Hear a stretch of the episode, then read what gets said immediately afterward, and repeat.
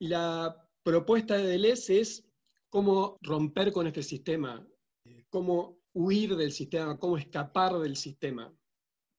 Me acuerdo siempre que estoy pensando en este punto del tema del marginal.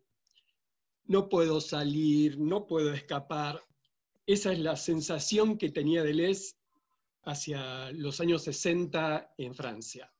Y concibe la filosofía desde ese momento como una tarea de perforación de muros, de perforar muros para poder escapar.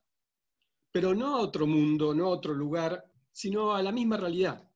Eh, en realidad se escapa por los márgenes, se escapa experimentando en los márgenes, en lo que de alguna forma nos conecta con una fuera de lo que entendemos como realidad o como sistema.